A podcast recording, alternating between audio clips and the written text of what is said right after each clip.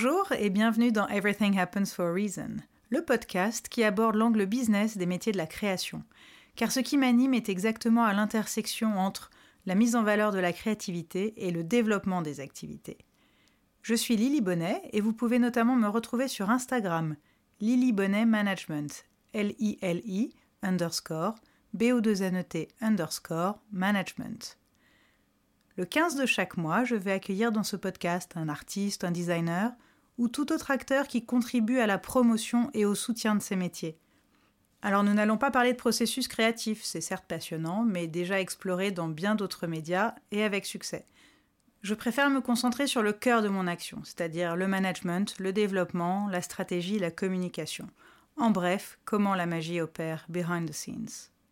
Certains sont des clients, d'autres ne le sont pas encore, en tout cas, ils partagent la créativité au sens très large, et surtout j'aime qui ils sont et ce qu'ils font.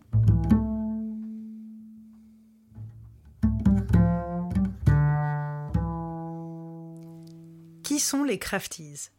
Les Crafties, c'est un duo de designers et scénographes composé de Jeanne-Martin Taton et Marie-Marie Vergne. Les Crafties, ce sont deux jeunes femmes qui viennent du Sud, respirent le Sud, vivent dans le Sud, malgré de brèves incartades nordistes pour leurs études et leur premier atelier, et expriment le Sud dans chaque centimètre carré de leur travail, qui s'inspire notamment de la faune et la flore méditerranéenne, mais aussi de leurs souvenirs d'enfance. Quand on rencontre les crafties, on ressent immédiatement la joie, la complicité et la confiance qui les lie. Ce qui m'intéressait, c'était de comprendre comment elles ont commencé, comment elles travaillent en binôme, comment elles se répartissent les tâches, les éventuelles difficultés qu'elles peuvent rencontrer, et leur rapport à l'autre. En les écoutant, on adhère à leur vision commune et on distingue aussi la singularité de chacune, au-delà du duo justement. Et c'est aussi ça qui fait que leur binôme fonctionne si bien. Rencontre avec le groupe de rock le plus doué en art appliqué de France, actuellement en tournée à Bruxelles pour le vernissage de l'exposition collective House of Dreamers à la Villa en Pin, curatée par Anne-Laure Lestage, puis à Hier et Toulon pour la Design Parade du 22 au 25 juin, avant de s'envoler pour les États-Unis et notamment à Miami pour un projet en juillet.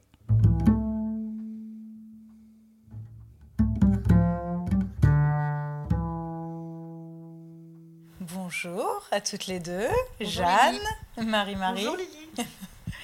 Tout d'abord, merci d'avoir répondu à mon invitation.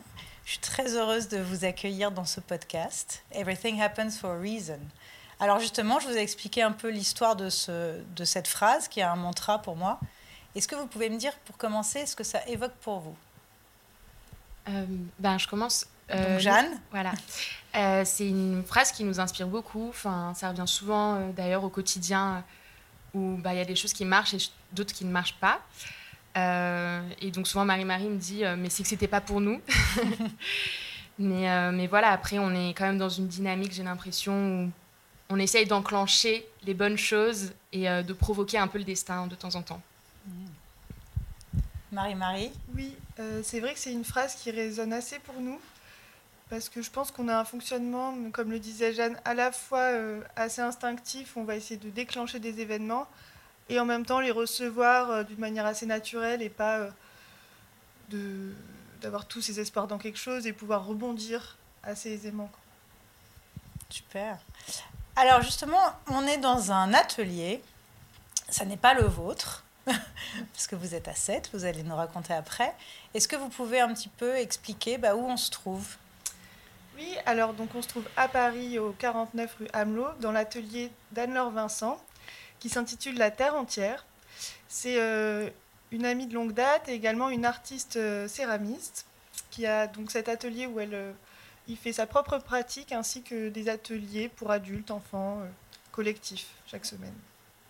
Super. Et pourquoi vous êtes ici alors? Parce que justement, vous vivez à 7, et donc, euh, mais vous travaillez quand même un peu à Paris, enfin, vous vous retrouvez à bouger finalement pas mal. Oui, tout à fait. C'est assez organique. En fait, on a posé, on va dire, nos valises euh, dans un atelier à 7, donc voilà, au soleil, parce qu'on est toutes les deux natives du sud de la France. Donc Marie-Marie est de Arles et moi de Montpellier. Euh, après, on a vraiment, au fil du temps, euh, développé un réseau dans le sud et euh, on a décidé, après deux ans à Bruxelles, qui était aussi un super endroit pour débuter notre pratique, de vraiment s'installer à 7 au soleil. Après, voilà, on voyage pas mal pour. Enfin, on fait beaucoup, beaucoup de déplacements pour, pour les différents projets qu'on a. Et on est souvent à Paris pour des rendez-vous, voilà, pour acter des choses. Oui, c'est vrai qu'on essaie d'ancrer notre travail dans un réseau qui est à la fois local et international, national et international. Et Paris, c'est quand même un centre névralgique de la création. Euh, moi, j'ai fait mes études en partie, donc euh, c'est vrai qu'il y en a un réseau qui est installé. Et souvent, comme aujourd'hui, on est en transition entre Genève, euh, Metz et d'autres projets, on y fait un passage assez régulier. Donc, ce qui explique, voilà, cet atelier, il est sur rue. c'est très joli d'ailleurs. Je suis ravie d'être là. Et donc, ça explique parfois, bah voilà, il y a des hop, en scooter qui passent. Il y a, toute la vie parisienne autour. mais c'est aussi, bah, voilà, moi j'aime bien d'être plongé dans un lieu et c'est l'avantage de ce podcast qui est nomade. On n'est pas dans un studio. Et ça me fait très plaisir d'aller à la rencontre justement aussi de, bah, de toute cette créativité. Avant de reparler de votre atelier et de votre pratique, euh, ben, peut-être que je vous présente quand même. Euh, donc, vous êtes les crafties. Et je vous présente habituellement comme designer textile, parce que c'est vrai que c'est ce qui vient en premier. Mais en lisant euh, la bio sur votre site, j'aime beaucoup parce que vous dites que vous êtes un binôme expérimental et pluridisciplinaire qui a un traitement de l'espace coloré, vacillant du décorum au pictural. Alors, est-ce que vous pouvez un peu nous expliquer en quoi ça consiste? Euh, oui, tout à fait. Donc, on est designer et scénographe. C'est un peu les deux termes qu'on utilise euh, pour euh, une formule plus restreinte. Mais après, au-delà de ça, on, donc on a fait des études en design textile, mais aussi en art visuel. donc, c'est des formations assez complémentaires. On n'est pas resté dans l'échantillonnage textile, mais on, est, on a vraiment, je pense, appris à avoir une pratique de plasticienne, en fait. Et donc, l'idée, c'était de avoir donc ce médium textile, mais travailler aussi la couleur, travailler l'espace, travailler, travailler le motif, euh, travailler, le travailler de manière plastique, euh, et donc d'être euh, dans un, voilà, un, tour d'horizon en fait de plein de techniques pour pouvoir faire motif et mm. faire nos créations. oui, c'est vrai que entre autres on est designer textile, mais ça fait vraiment partie d'une de nos casquettes. Et on assume vraiment aussi, je pense, le fait d'avoir euh, plusieurs casquettes, plusieurs cordes à notre arc, et euh, venant de formation textile et art visuel, plutôt une vision euh, panoramique d'un projet et pouvoir jouer avec toute liberté dans chaque opportunité. Mmh, super, et en fait, ça vous permet vraiment de vous exprimer complètement, j'ai l'impression. C'est-à-dire que sinon, c'est un peu réducteur, un seul médium. Et là, vous avez, bon, on en reparlera un peu plus tard aussi, mais finalement, vous avez tous les champs des possibles. Et euh, vous utilisez notamment la technique de l'appliquer. Est-ce que vous pouvez nous expliquer euh, ce que c'est? Oui, la technique de l'appliquer, c'est euh, assez simplement le fait de coudre une surface de, de, tissu sur un autre. à la différence du patchwork où il y a l'idée du négatif, qu'on va mettre le tissu dans un trou et là, c'est euh, le fait de, comme un collage, superposer les couches de tissu. Ah oui, c'est vrai, c'est exactement ça. ça. donne vraiment cette impression de collage, en fait. Alors, vous vous êtes rencontrés au lycée. Et je me demandais à quel moment vous vous êtes dit que vous alliez travailler ensemble. Euh, oui, tout à fait. Donc, on se connaît depuis un peu plus de ouais, 13 ans, puisqu'on a passé notre bac en 2012. Euh, et du coup, on était, ben, ça part aussi d'une histoire d'amitié, puisqu'on était tout de suite très amis au lycée. Euh, et ensuite, on a continué euh, donc, nos études, comme on l'a dit, en textile. Donc Marie-Marie à, à, Paris et moi à Lyon. Et en fait, euh, ben, on se voyait très régulièrement, on échangeait sur nos projets respectifs au fil de, nos mhm. études. Et en fait, Marie-Marie a fait un stage à la Villa Noailles en régie des ah, œuvres pendant la première ou la deuxième édition du festival Première édition de Design Parade. Ah, hier euh, la première édition à Toulon, en ah, fait, lors de Design Parade d'hier. J'étais stagiaire euh, dans la régie. C'était d'ailleurs euh, l'édition où India Madaji était jury. Voilà, et présidente du jury. Présidente du jury, pardon. pardon. et en fait, bon, voilà, moi j'avais voulu y faire un stage à la fois parce que j'aimais découvrir qu'est-ce qu'était le métier de régisseur. Enfin, ça m'intéressait de voir encore une casquette des métiers hmm. créatifs. Et en fait, quand j'ai vu euh, la liberté qu'offrait le festival Design Parade Toulon, je me suis tout de suite projetée sans avoir été ni architecte, ni architecte d'intérieur, ni scénographe, ni scénographe pendant mes études. Mais j'avais vu le potentiel de liberté, de personnalité qui travaillait l'espace à travers différents médiums. Et donc, en fait, j'ai proposé à Jeanne en 2018 qu'on y participe. Et ça a marché. Alors oui, c'est bon, une question que j'avais prévue pour après, mais il n'y a pas de problème. J'adore parce que c'est aussi ça de, rebondir. Et justement, euh, cette design parade, j'aimerais bien qu'on en parle un peu plus en détail. Ben, l'édition de 2017 à Toulon, la première design parade Toulon, j'ai eu la chance d'y aller justement puisqu'India euh, était présidente du jury. Et alors, outre l'ambiance que j'ai adorée, parce que c'est déjà c'est très festif, et puis euh, on se retrouve. Moi, c'était la première fois que j'allais à Toulon. En plus, je connaissais pas, je connais pas ce sud-là. Moi, je viens du sud-ouest, donc euh, mhm. j'ai voilà, j'ai moins de repères là-bas, mais j'ai vraiment vraiment adoré. Et surtout, je trouve que c'est très encourageant de voir la place euh, et l'énergie qui sont données à la promotion de la jeune création. Donc, je comprends mieux maintenant. J'allais vous demander pourquoi vous aviez choisi la Design Parade. Maintenant, j'ai déjà la réponse. Et, et finalement, ben, j'aimerais bien que vous me parliez un peu plus de cette expérience d'y avoir participé et en quoi ça a été certainement un tremplin, parce que c'est mm. justement là qu'India vous a repéré finalement. Oui, complètement. Ben, nous, on était vraiment assez séduites, comme Marie-Marie le disait, des enjeux en fait de ce mm-hmm. festival ou euh, de ce concours, où euh, voilà, il y a une certaine transversalité euh, dans les domaines de création et on a pu y prétendre en n'ayant aucune base en architecture intérieure et vraiment avec notre regard de textilienne entre guillemets. Euh, et donc, en fait, on s'est vraiment lancé dans la préparation de, ce dossier en parallèle de nos études d'ailleurs, où on a fait vraiment une proposition qui nous ressemblait, notre, euh, notre première grande fresque, euh, donc sous forme d'un rideau de, de 8 mètres, voilà, donc en collage, avec tout un panel d'objets qui allait autour.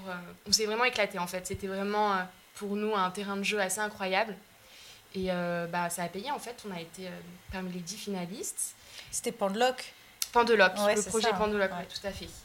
Euh, donc voilà, inspiré aussi d'un sud de notre enfance, euh, voilà, donc euh, toutes ces couleurs. Le pique-nique à la plage. Exactement, les transats, les mobiles qui vacillent au bruit du vent, enfin mhm. tout y était. Et, et donc on était parmi ces dix finalistes et donc on a pu faire ce projet échelle 1. Et c'était pour nous assez incroyable, tant dans la dynamique, comme tu le disais, du, du festival que dans les rencontres et cet esprit très, euh, très familial au final. Oui, je suis d'accord. Oui, il y a un esprit euh, très familial et en même temps, ça permet à des personnes qui sont juniors de créer un réseau autour d'un contexte qui est vraiment favorable à créer ce réseau, aussi à se confronter à des exercices comme l'interview ou écrire euh, un texte sur son propre travail, le diffuser, voilà, à donner l'opportunité à des juniors de pouvoir s'exprimer euh, dans un cadre euh, idéal. Et en plus, un cadre qui est assez paradisiaque, il faut le dire. C'est-à-dire entre hier et Toulon, déjà la Villa Noailles, qui est quand même euh, voilà, une villa emblématique, et, et puis bah, Jean-Pierre Blanc. Mm.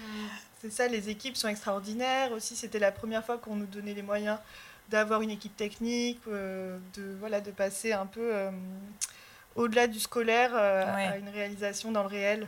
C'était vraiment euh, assez incroyable.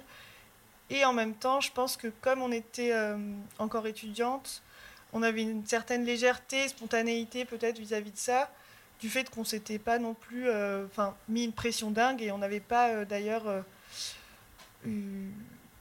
prémédité de créer notre studio à la suite. Donc il y avait une ah. forme de, ouais, de légèreté, je pense qu'on avait.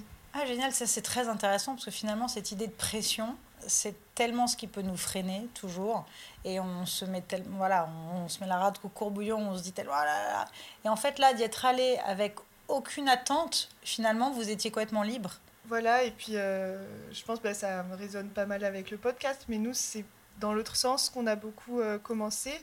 Et c'est en voyant qu'on faisait de très belles rencontres qu'on avait des opportunités par la suite euh, qu'on a commencé à y croire de plus en plus et fonder vraiment le studio plus sérieusement.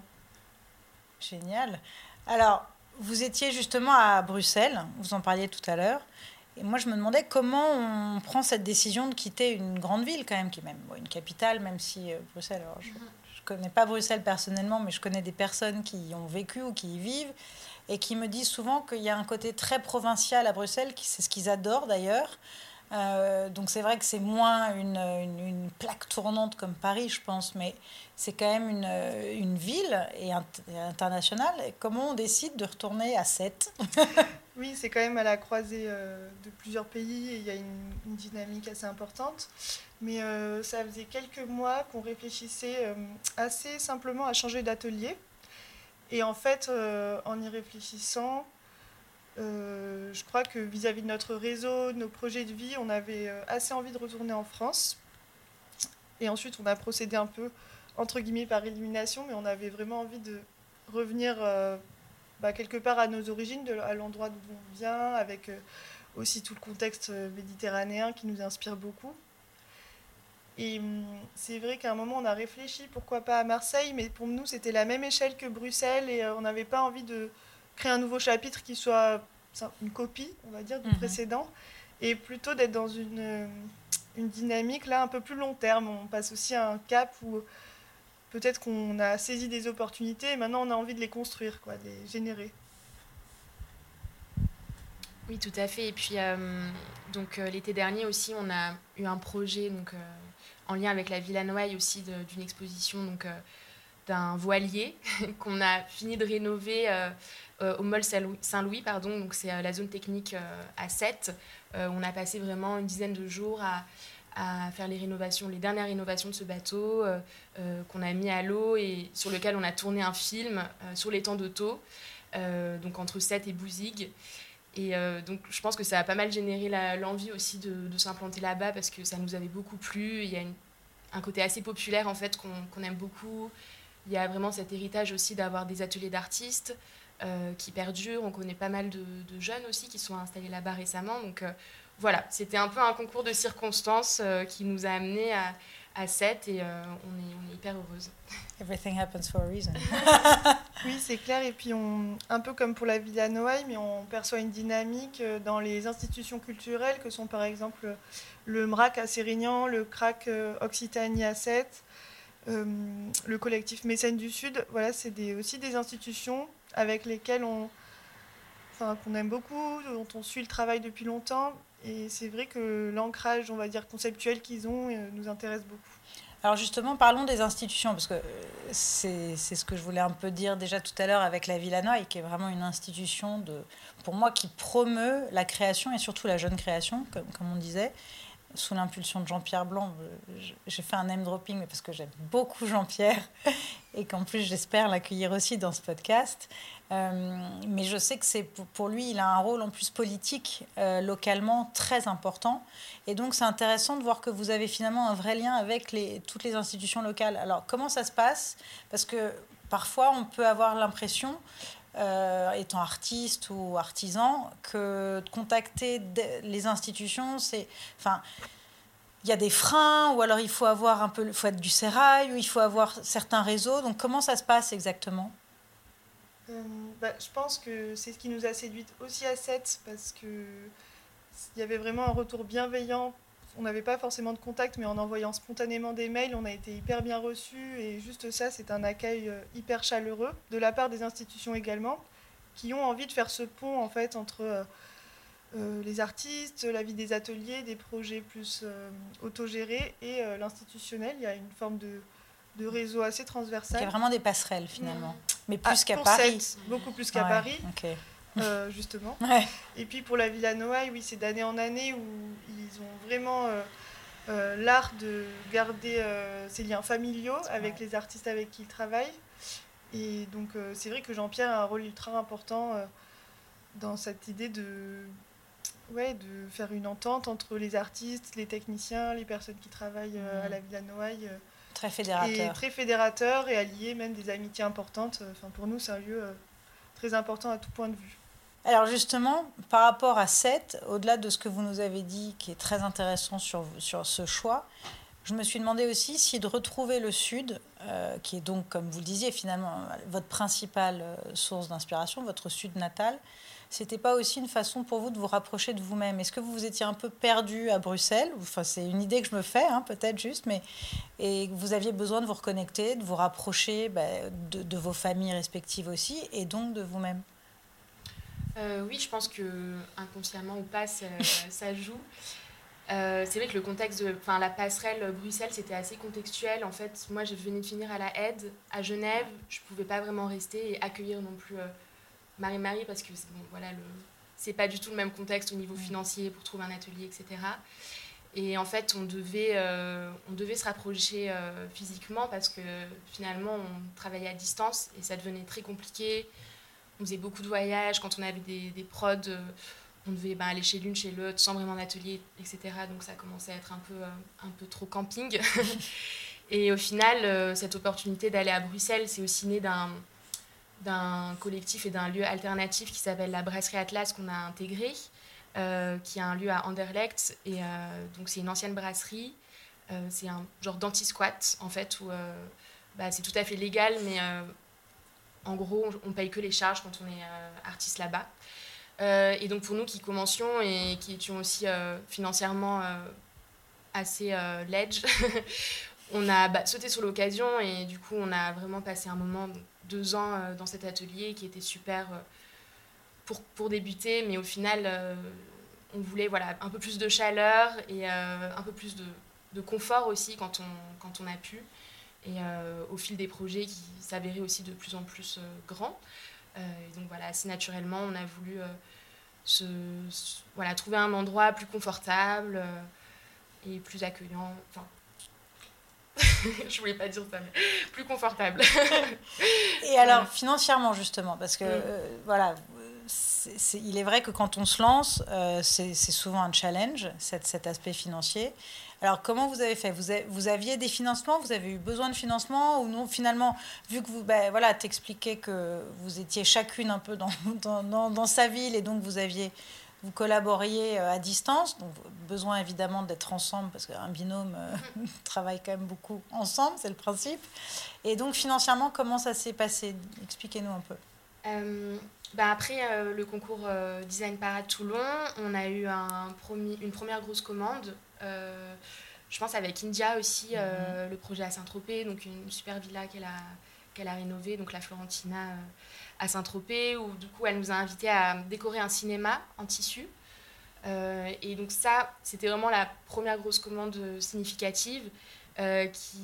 Enfin, il y a tout un truc cyclique qui s'est mis en fait en route, où euh, les commandes pouvaient nous faire vivre et nous faire aussi élaborer d'autres projets, parfois moins pécuniers, mais qui sont aussi qui nous ont servi conceptuellement. Enfin, voilà, il y a tout quelque chose d'assez cyclique qui s'est mis en place. Euh, oui, déjà, on, parlait un peu de notre définition tout à l'heure et euh, le mot qu'on utilise aussi parfois, c'est ensemblière. Et je voulais ajouter ça juste par rapport au fait qu'on s'est aussi ancré dans une nouvelle génération autour des arts décoratifs et on va dire euh, une autre perception des arts visuels où cette idée de commande, bah, ça permet de ne pas forcément avoir à investir d'argent, mais être bah, payé pour son travail d'artiste et pouvoir euh, disons, penser comme un artisan euh, les matériaux, le nombre d'heures. Et c'est vrai que, enfin, on aimait beaucoup l'idée de aussi euh, s'intégrer dans le monde des arts décoratifs et pouvoir générer son économie comme telle. Génial. Alors justement, commande, le prix. Comment on fixe son prix avec bah, notre voilà India Madavi qui donc vous a repéré à la Design Parade. Comment ça s'est passé avec India aussi? Est-ce que tout de suite elle vous a, elle vous a rencontré, vous dit ah mais c'est génial, j'ai trop envie qu'on travaille ensemble, on verra comment? Comment ça s'est passé? C'était euh, disons avec moins d'enthousiasme, mais dans l'intention c'était un peu ça.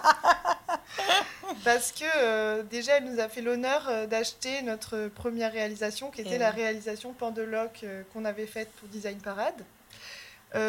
Voilà, déjà elle nous l'avait acheté, mais je sans ou alors elle avait son idée derrière la tête mais sans nous le dire alors vu que j'étais behind the scenes je peux le dire je crois qu'elle n'avait justement pas du tout d'idée mais elle avait très envie en effet de finalement ça lui a plu puis d'investir aussi sur cette jeune création je pense. Et ensuite oui elle l'a présentée à la Project Room, exactement. Donc ça c'est une mm. consécration aussi. Exactement. Et donc euh, on avait déjà établi le contact avec elle et elle est venue vers nous euh, quand même assez spontanément pour nous proposer ce projet euh, très ambitieux qu'on a accepté, on a saisi l'opportunité. Alors oui, je, je t'interromps, mais c'est est-ce qu'on saisit l'opportunité tout de suite dans ce, dans ce cas-là ou est-ce que la prise de décision est un peu plus... Est-ce que vous avez senti de la pression, de la peur? Est-ce que vous dites... Ah, non, tout naturellement. Je pense que le fait d'être deux, c'était surtout de l'énergie et une dynamique qui nous mettait en confiance et qui faisait que même si on n'avait jamais eu un projet aussi ambitieux, on allait tout mettre en œuvre pour réussir. Et non, c'était pas de la peur, c'était plutôt de l'énergie. Hmm. Oui, tout à fait, de l'énergie positive. Et aussi, euh, on était euh, tout simplement très heureuse euh, ben, de travailler avec India parce que c'est aussi des projets dans l'univers du luxe et de l'artisanat vraiment de très haut vol, en fait. Donc, pour nous, on va dire, mettre notre travail à ce niveau-là, c'était vraiment une chance et une belle consécration, en fait.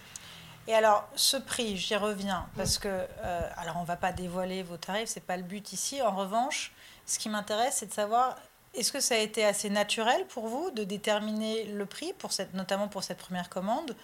Ou est-ce que, enfin, tu parlais tout à l'heure, Marie-Marie, tu parlais de, de matières premières et du nombre d'heures. Donc, c'est ça, vous évaluez un petit peu en amont le temps que ça va vous prendre. C'est comme ça que vous fixez le prix finalement. Oui, tout à fait. On a aussi fait un système de, comment dire, de forfait. Euh, on a une part euh, vraiment plus euh, de la création graphique. Voilà. donc ça va être un dessin original. donc quel dessin, quelle dimension. donc sur un thème que le client nous donne ou pas d'ailleurs, une gamme colorée qu'il voudrait ou pas. et, et, du coup, donc il y a ce forfait plus de la conception, on va dire, graphique, la sélection des matières. Et ensuite la réalisation, donc plus au mètre carré, donc en fonction du, du temps voilà, que ça va nous prendre pour la réalisation du projet. Oui, finalement, comme un artisan, parce que c'est vrai qu'il y, a un peintre, ce sera toujours au mètre carré, enfin, globalement, et en fonction après, évidemment, du type de peinture qu'on va utiliser. Mais donc, oui, je vois très très bien le ratio. Oui, c'est vrai que c'était la façon la plus évidente pour nous de fixer notre prix. Et comme, ben, aussi, je, pense qu'on en reparlera, mais euh, Crafties, ça englobe mm. oui. un côté très artisanal. Euh, c'est, voilà, un peu la façon qu'on a trouvé. Et finalement, il y a euh, la rémunération du travail conceptuel d'un côté et la rémunération de la réalisation de l'autre. Ok, super. Ouais, je, vois très bien. C'est, ça, me semble très logique aussi. Mhm. Et euh, vous avez quand même eu pas mal d'autres euh, commandes. j'ai vu notamment Claude Cartier à Lyon, son appartement Inside. vous aimez bien ce travail de commande, finalement, c'est aussi ça qui vous permet bah, de, de, de, vivre de votre art. Est-ce que c'est toujours différent? Est-ce que vous avez un peu une même ligne, euh, un process que vous suivez? Comment, comment ça se passe? En tout cas, euh, comme on vient aussi de la rappliquer, on n'a pas de mal à avoir de la contrainte. C'est même quelque chose qui nous challenge et qu'on aime bien. Bien qu'on aime les cartes blanches et euh, créer nos propres projets, mais on a aussi plaisir à avoir des contraintes. Et donc nous, on aime beaucoup, je pense, travailler à la commande et avoir les échanges avec le client. Hmm tout l'aspect euh, recherche et développement, en fait, euh, le choix des matériaux, des couleurs et s'intégrer à un espace et à un contexte aussi.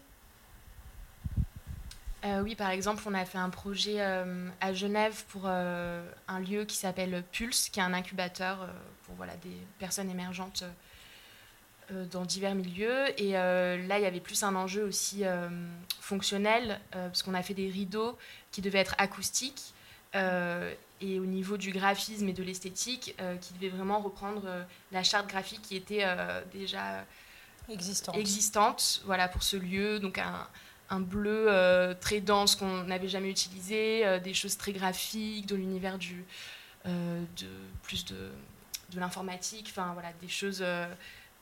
Donc là, c'était une contrainte, un enjeu en fait au final qui nous a pas mal challengé et qu'on a aussi eu beaucoup de plaisir à explorer et à réaliser. Et en fait, c'est très technique. Vous parlez d'acoustique, mais là, on est dans un. Voilà, on sort de l'artisanal même, parce que ça, ça, devient des matériaux qui sont encore plus spécifiques. Tout à fait. Donc, on a échangé avec un acousticien euh, qui nous a parlé ben, du grammage des tissus, euh, de, de, la matérialité des tissus pour leur euh, fonctionnalité. donc, là aussi, c'était un enjeu technique hyper intéressant pour nous de propulser vraiment notre travail d'artisanat dans un, dans un contexte différent. Génial. Ça, ça vous a plu Ouais, c'était super. Et alors, euh, justement, le sourcing des, des, matériaux, vous, vous, faites comment? Parce que vous avez aussi beaucoup travaillé dans l'upcycling. Euh, comment vous faites pour trouver tous ces matériaux? Euh, ben, Il y a un sourcing assez divers. donc, comme tu disais, il y a beaucoup de, de, tissus recyclés. Enfin, on va notamment sourcer ces tissus à la vieille usine, qui est un endroit à côté de Valence. Qui répertorie pas mal de, matières, donc des invendus ou alors des fins de stock d'entreprises. et ça, on aime bien les, les coupler avec d'autres tissus, plus des éditeurs qu'on aime bien. Euh, notamment, ben, nous on adore euh, les olivades euh, qui sont ah basées donc. c'est local aussi. complètement. donc en Provence et on aime bien utiliser aussi leurs imprimés très spécifiques. Typiques. voilà, typiques pour les intégrer dans nos patchwork. Donc voilà, c'est un peu un mix. Oui, on a un peu une veille au long terme, on va dire, avec des choses qu'on stocke à l'atelier, voilà, des bons plans, des choses fin de série qu'on va trouver et une veille spécifique par projet. C'est vrai que quand c'est des espaces publics ou euh, avec des contraintes, on doit avoir aussi des normes et utiliser des tissus neufs, mais on va, voilà, on va s'adapter selon les projets. Ce qui explique aussi que vous avez besoin d'un atelier assez grand parce que vous devez pas mal stocker en fait. Oui, c'est vrai. Et puis on travaille euh, principalement de très grands formats. Donc, en euh, plus. On a besoin d'espace à la fois au sol et à la fois sous plafond. Et alors, comment, comment ça se passe dans votre atelier? Donc, vous avez même des, enfin, des, des plots, enfin, que je ne sais pas expliquer, mais vous, euh, travaillez tout dans votre atelier vous, Oui, tout à fait. in situ aussi, ça dépend des, des, cas On travaille dans notre atelier et ensuite, on aime bien aller installer nos pièces quand même nous-mêmes et faire des retouches aussi euh, sur place. Mais oui, notre atelier, ben, c'est très haut de plafond, très lumineux. Euh, on a installé des tringles un peu partout pour pouvoir suspendre euh, les créations. On a aussi deux grandes tables qu'on a fait sur mesure, des tables de coupe, voilà, qu'on a faites sur mesure pour à la fois bah, couper, coudre, assembler. Et on a plein de boîtes avec des chutes, toutes nos matières comme ça, ah, empilées. venir voir. ah oui, avec plaisir. Ce sera une occasion d'aller visiter cette que je ne connais pas. Mais j'adore, je, visualise très très bien, mon avis, votre atelier. C'est formidable. Euh, alors, pour continuer dans le travail de collaboration, vous avez aussi réalisé des vitrines pour Hermès. Et j'aimerais bien en parler parce que ben, je, voilà, je sais que parfois Hermès ne crédite pas euh, les artistes. Euh, voilà, vous, vous avez vraiment communiqué sur cette collaboration. Est-ce que vous pouvez euh, dire comment ça s'est passé, comment vous avez été contacté Marie-Marie. oui. Bah, c'est à travers plusieurs rencontres qu'on avait faites à la toute base aussi via la Villa Noailles, mais de fil en aiguille. Pascal Mussard. Oui, voilà, de fil en aiguille, on avait fait plusieurs rencontres et rendez-vous chez Hermès. Et lorsqu'ils nous ont appelés pour euh, réaliser les vitrines, c'est vrai qu'on a tout de suite eu le souhait aussi de travailler avec Petit H, qui est leur euh, laboratoire de création à partir de leur chute, donc qui était vraiment aussi un laboratoire euh, qui faisait écho à notre propre travail. L'upcycling, encore une fois. Tout à fait, et c'est vrai que les scénographies et les vitrines sont souvent un, univers qui utilise des matériaux finalement jetables, donc c'est un peu dommage. Et nous, on a eu la volonté de faire un peu l'inverse et euh, d'utiliser des choses durables déjà à la base qui étaient leur chute et euh, réutilisables ensuite par la, par la suite. Oui, tout à fait. Et c'était aussi une manière euh, de réinjecter l'esthétique de la maison aussi dans, plus dans l'univers de la scénographie, puisqu'on a pu récupérer par exemple des tissus en satin destinés à faire des cravates avec des petites taches comme ça imprimées, qui étaient super à réemployer ben, pour pour constituer ces vitrines. Et c'est aussi ce qui nous plaît dans le fait d'artisanalement euh, assembler divers tissus et de nature différente. C'est essayer de créer un genre de vitrail en fait en, tissu avec euh, jouer avec les, les, les brillances euh, et les, qualités différentes.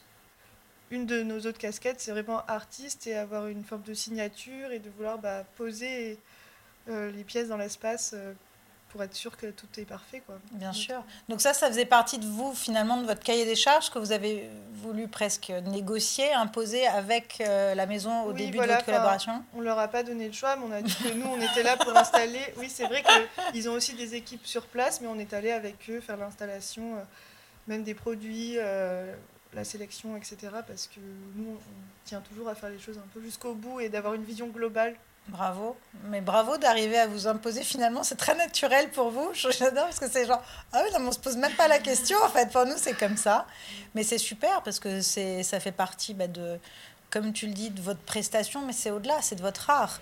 Donc euh, vraiment, c'est... bravo. Hein. Je, je, me demandais aussi comment vous vous voyez évoluer dans votre travail. Euh, donc on l'a dit au tout début, c'est vrai que vous, avez envie de pouvoir travailler tous les médiums un peu euh, et de vous laisser cette liberté. Euh, mais plus précisément, est-ce que vous avez une stratégie de développement? Ou est-ce que non, c'est très organique et encore une fois, vous vous laissez un peu porter par les opportunités?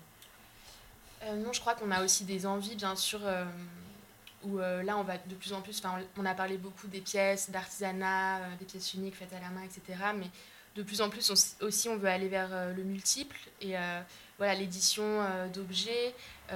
pourquoi pas auto-éditer quand on pourra aussi euh, se le permettre. Et, euh, en tout cas, aller vers, le multiple et vers voilà, des, des objets euh, au-delà de l'artisanat fait à la main, mais avoir ce regard très créatif dans un contexte voilà, plus étendu. Oui, c'est vrai aussi d'avoir beaucoup dessiné pour des pièces uniques ces dernières années. On a aussi un plaisir finalement à travailler le dessin à la verticale et la fresque. Et c'est vrai qu'on a aussi des prochains projets qui vont peut-être s'exporter sur euh, le un format plus peint ou plus plat ou plus euh, dur, pas seulement le textile. Donc il y a vraiment ce travail de la fresque et du panoramique dans l'espace qui est très important aussi, euh, la question de l'échelle et pas de l'illustration à petite échelle. Et pourquoi pas exporter notre travail dans des contextes aussi un peu plus fictifs, entre guillemets, qui seraient le décor de théâtre ou le décor de défilé c'est vrai qu'on a vraiment euh, un peu cette envie entre l'édition et le multiple et les projets d'exception dans des contextes narratifs. Top, je vois très bien. Et, alors, euh, bah, vous parlez de, par exemple, de défilés, etc. Vous avez des, marques ou des, designers avec qui vous rêveriez de travailler? Vous voulez peut-être pas en parler hein Non, mais ça, on n'y a pas trop. Pas pensé bah, C'est pas grave. Bah, comme ça, vous, vous allez y réfléchir.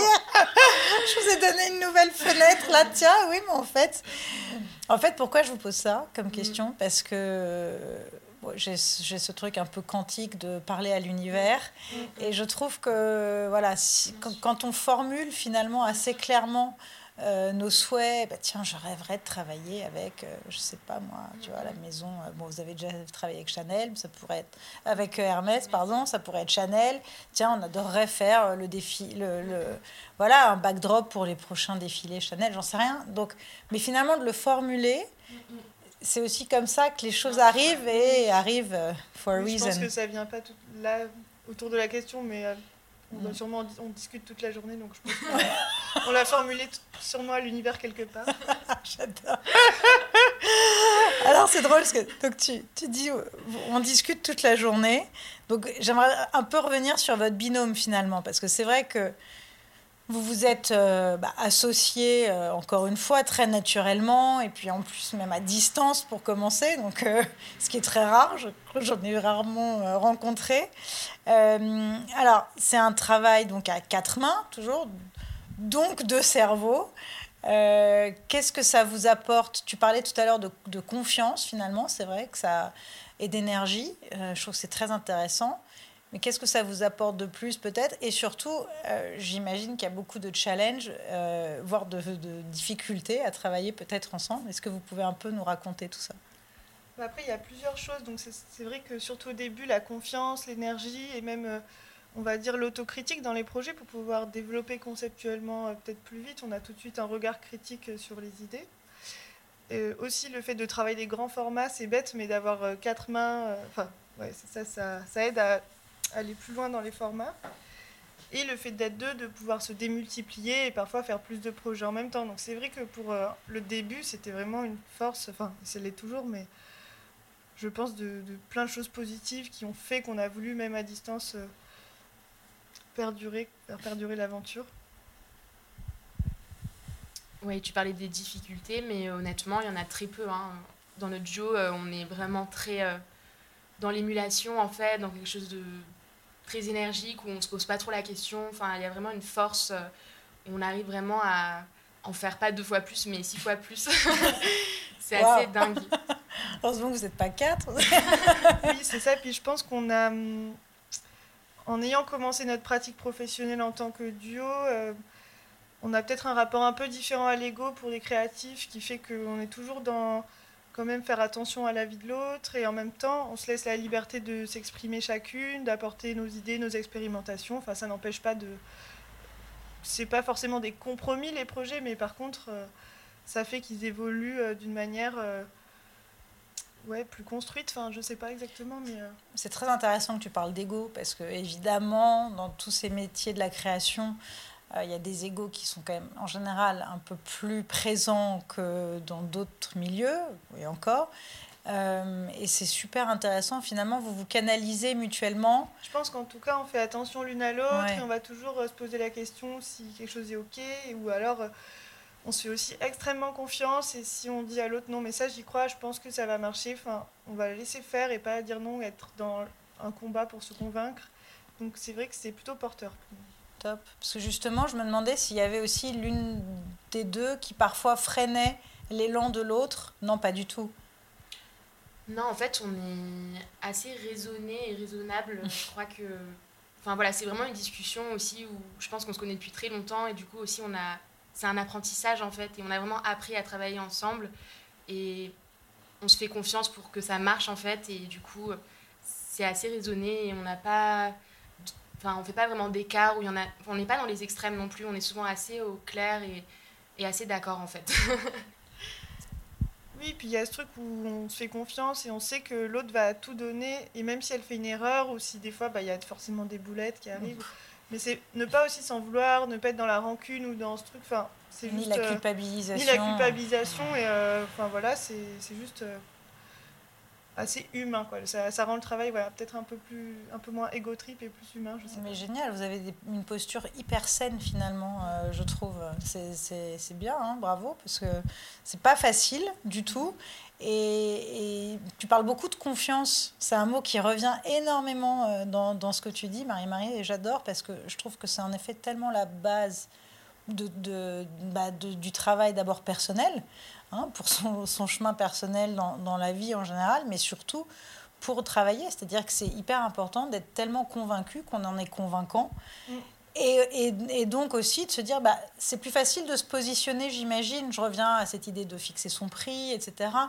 Euh, c'est quelque chose que moi je travaille pas mal en coaching avec, euh, avec les personnes que j'accompagne, cette idée de positionnement et donc de posture.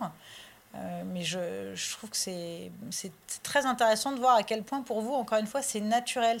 Ça tient beaucoup de l'inné, j'ai l'impression finalement. En tout cas, bah, c'est vrai qu'au niveau euh, financier et tout ça, on n'a eu aucune formation, enfin peut-être quelques cours pendant nos BTS respectifs, mais euh, pour reparler encore une fois de confiance, on vient par contre toutes les deux de contextes familiaux où on nous a beaucoup poussé à faire ce qu'on voulait, ce qu'on aimait. Et ça, on est partis toutes les deux euh, avec un terreau familial vraiment fertile, quoi, gay, fertile, et où on n'a pas eu à avoir de doutes sur le métier qu'on allait faire. On avait aussi décidé très jeune de faire euh, un lycée à appliqué. Et le fait d'avoir pas eu à penser à autre chose, c'était quand même, euh, je pense, quelque chose de très favorable à débuter aussi jeune. Ça m'émeut beaucoup ce que tu dis, en fait, euh, parce que c'est vrai que souvent, on doit se battre pour, pour arriver à, exprimer une, pratique créative, artistique. Je trouve que c'est très, très beau. justement, je me demandais si vous aviez envie de de célébrer, remercier quelqu'un, bah, je trouve que ouais, vous, vous, remerciez vos familles, en fait. C'est très beau. Hein. Et bravo à eux, parce que c'est vraiment pas, pas facile pour des parents de forcément laisser euh, toute cette, euh, cette amplitude euh, à un enfant pour s'exprimer complètement. Et puis tu dis, bah, vas-y, vas-y. Et finalement, vas-y. Et puis, bah, si ça marche, génial. Ça marche pas, tu pourras toujours faire autre chose. On verra. Mais on est là, on est présent, on t'entoure. Euh, bah, ils sont présents et ils sont aussi assez fans de ce qu'on fait. c'est pas mal. Bien sûr, c'est vos premiers fans. Mais c'est génial. Quelle chance. Mm. Bravo. Ça, vraiment, ça me touche beaucoup. Ouais. Euh, et alors, qu'est-ce qui vous plaît dans le travail en, indépendant, justement, d'être finalement euh, voilà, livré à vous-même, mais dans cette liberté, mais parfois, bah, c'est pas toujours simple non plus. Mais qu'est-ce qui vous plaît là-dedans? Ben, C'est de pouvoir planifier tout de manière assez organique et de ne pas avoir un, vraiment un, des semaines millimétrées où tout se ressemble, mais plutôt voilà, de faire nos plannings, de se répartir le travail, de pouvoir travailler ailleurs aussi. Enfin voilà, c'est vraiment quelque chose d'organique et voilà de pouvoir être sur le terrain ensuite euh, de se reposer une semaine euh, enfin voilà bah c'est vraiment un luxe et, euh, et quelque chose qu'on apprécie beaucoup. Et alors tu parles d'organisation justement dans votre binôme est-ce que vous avez des tâches réparties très clairement? Est-ce qu'il y en a une qui fait tout le temps ça l'autre tout le temps? Ou est-ce que chacune peut faire même des relances de factures des trucs hyper relous mais est-ce que voilà? Bah, c'est assez équilibré, en tout cas dans la, le type de tâches euh, entre nous deux.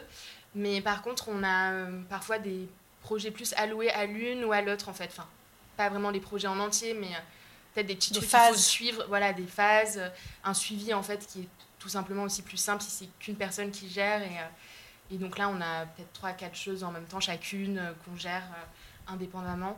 Puis on fait des réunions pour. Euh, des réunions parce que vous ne voyez pas assez Voilà, c'est ça, des points. bah, bien sûr.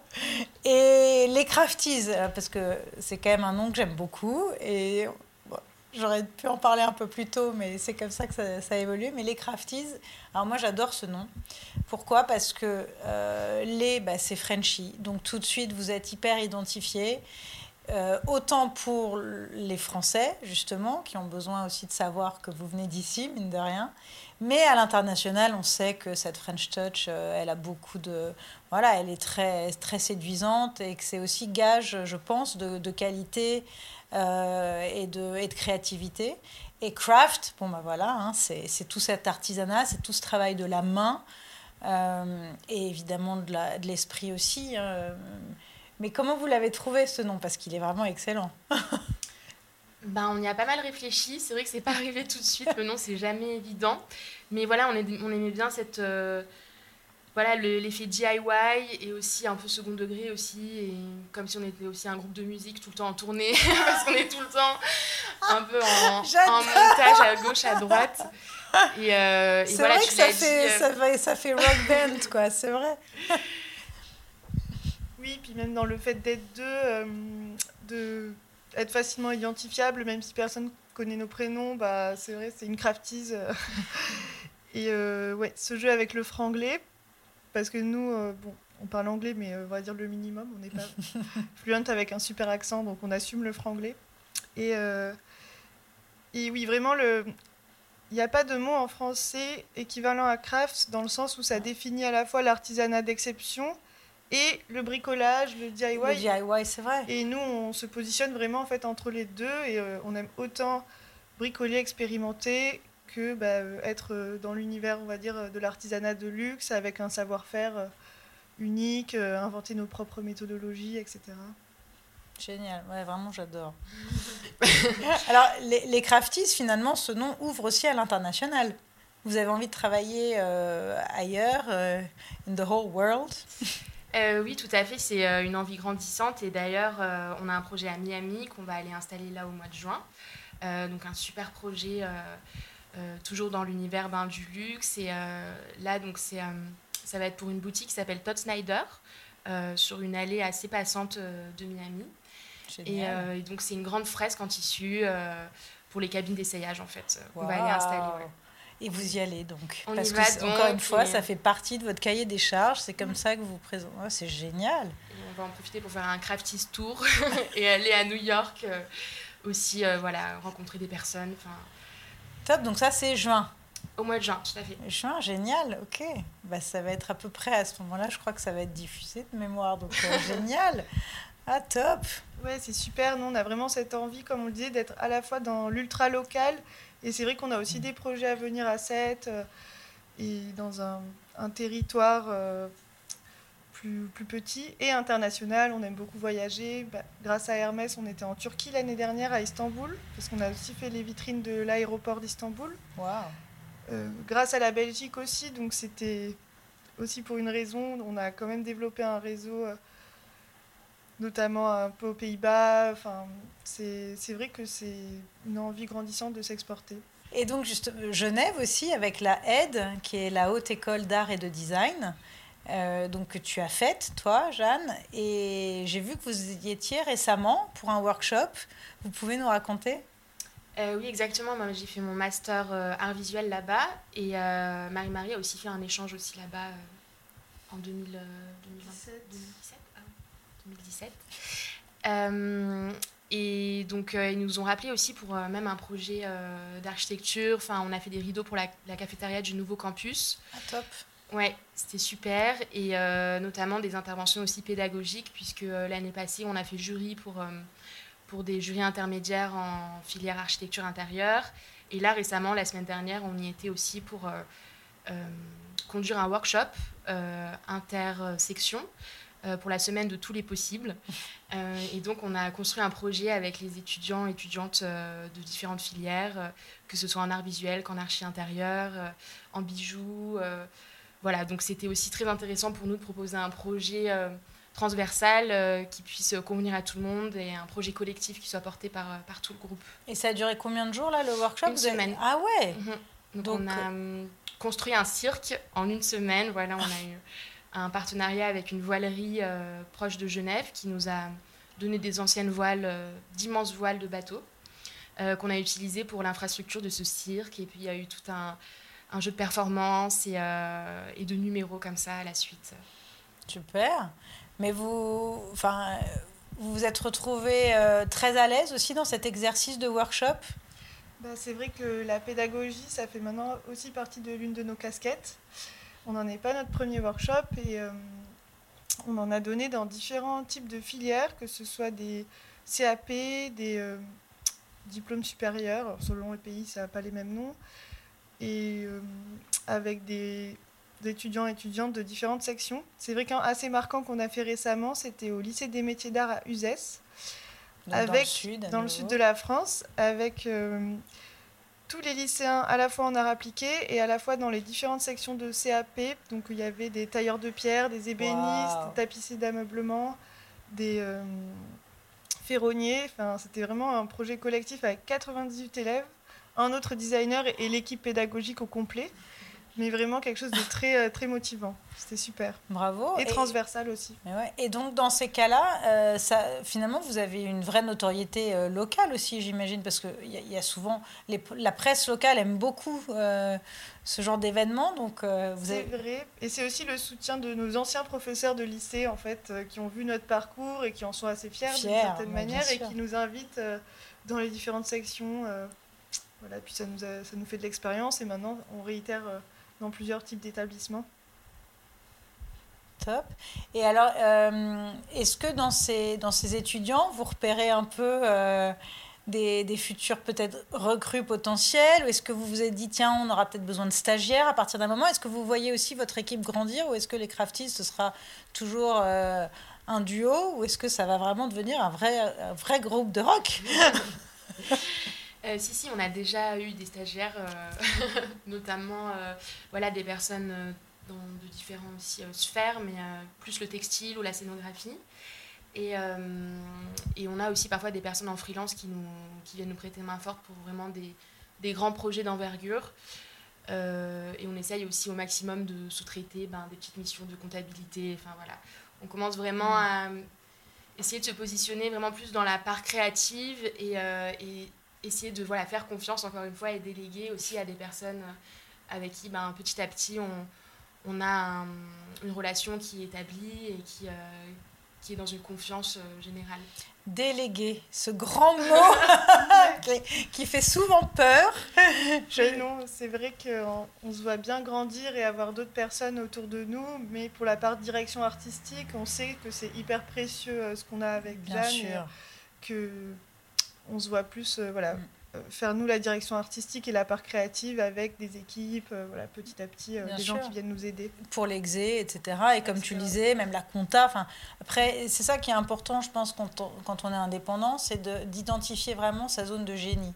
C'est-à-dire là où on est, bah, où on est dans le kiff, mais on est dans le flow, où vraiment, voilà, le le temps ne passe, on ne s'en rend pas compte, et, c'est là qu'on est le, meilleur. Et donc, il y a aussi des moments, je trouve que c'est intéressant de savoir tout faire quand on se lance, parce qu'aussi, bah, ça permet de plus facilement échanger avec les prestataires qui pourraient reprendre euh, ces missions après, euh, voilà, en freelance, etc. Mais voilà, il y a un moment où il faut se dire, ok, je sais que là, c'est pas, c'est pas là que je m'éclate le plus, et mon temps vaut plus que d'aller justement euh, faire appel à, un prestataire spécialisé.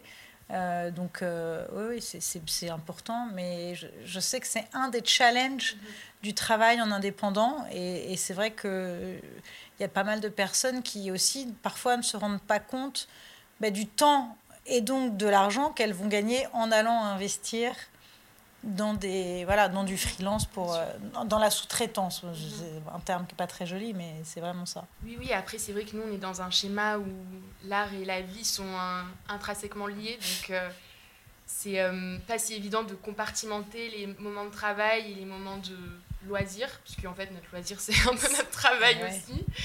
Donc il y a peu de frontières. Il y a peu de frontières ce qui est aussi assez heureux en fait au final tout se répond mais, euh, mais des phases aussi euh, où ça va moins bien, il n'y en a pas énormément en fait. Ouais, comme tu disais, Marie, on, on se tire quand même vers le haut et, euh, et en général, ça roule. Après, il y a le facteur amitié aussi qui revient dans notre schéma particulier où ça nous arrive aussi de sortir et juste un peu enlever la casquette mm. crafties et parler d'autres choses. Et bon, c'est pas si évident parce que c'est vrai que des fois ça peut faire qu'on on discute travail euh, en, soirée, mais, euh, mais on peut aussi déconnecter de temps en temps. Et, euh, Qu'est-ce qui vous aide à déconnecter? D'autres amis Ouais, c'est ça, de sortir un peu de votre vase clos. La famille aussi, bien sûr. Non, après, on a plein de passions à côté. Enfin, on a plein d'amis de, de, différents groupes. Si, si, ouais, c'est assez fluide en fait. bon, et alors j'aimerais terminer par un mot, votre dernier mot. Euh, c'est la question signature de ce podcast. Et donc, euh, j'aimerais savoir euh, quel est votre mot préféré dans la langue de votre choix. Alors, exceptionnellement, hein, vu que vous êtes deux, vous avez le droit à un mot chacune, sauf si vous avez envie d'en donner un en commun. Mais Jeanne? Ben, Moi, c'est un mot que Marie-Marie t'a déjà dit. la confiance. non, je dirais ensemblière. Parce que ben, du coup, c'est un mot qui nous définit dans notre pratique euh, créative. Mais aussi, je trouve que c'est un joli mot de travailler ensemble et au féminin. Ben, voilà. Très joli. Moi, j'avais quelque chose d'encore plus bateau, mais c'est vrai que c'était aussi tellement le fruit de, de un an de réflexion que j'avais envie de dire crafties. Yo Parce que c'est vrai que bah, c'est un mot auquel on a beaucoup réfléchi, même s'il y a cet aspect un peu humoristique, mais c'était finalement pour euh, définir un peu tous les sens de notre projet. Et oui, c'est ce qui me vient à l'esprit euh, maintenant. Génial. Top. Ben, merci beaucoup à vous deux. Merci à toi Lily pour l'invitation. C'était super. C'était super. Merci. Merci.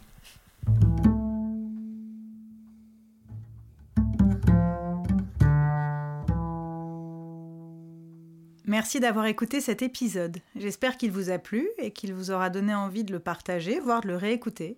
Spread the love, manifestez votre kiff, mettez des étoiles sur votre plateforme d'écoute préférée et surtout, n'hésitez pas à écrire des commentaires. Vous pouvez aussi me contacter sur Instagram lily underscore bonnet underscore management. On se retrouve le 15 du mois prochain avec un ou une nouvelle invitée, ou peut-être même avant avec un épisode surprise, un bonus ou un épisode solo. Et d'ici là, n'oubliez pas que everything happens for a reason.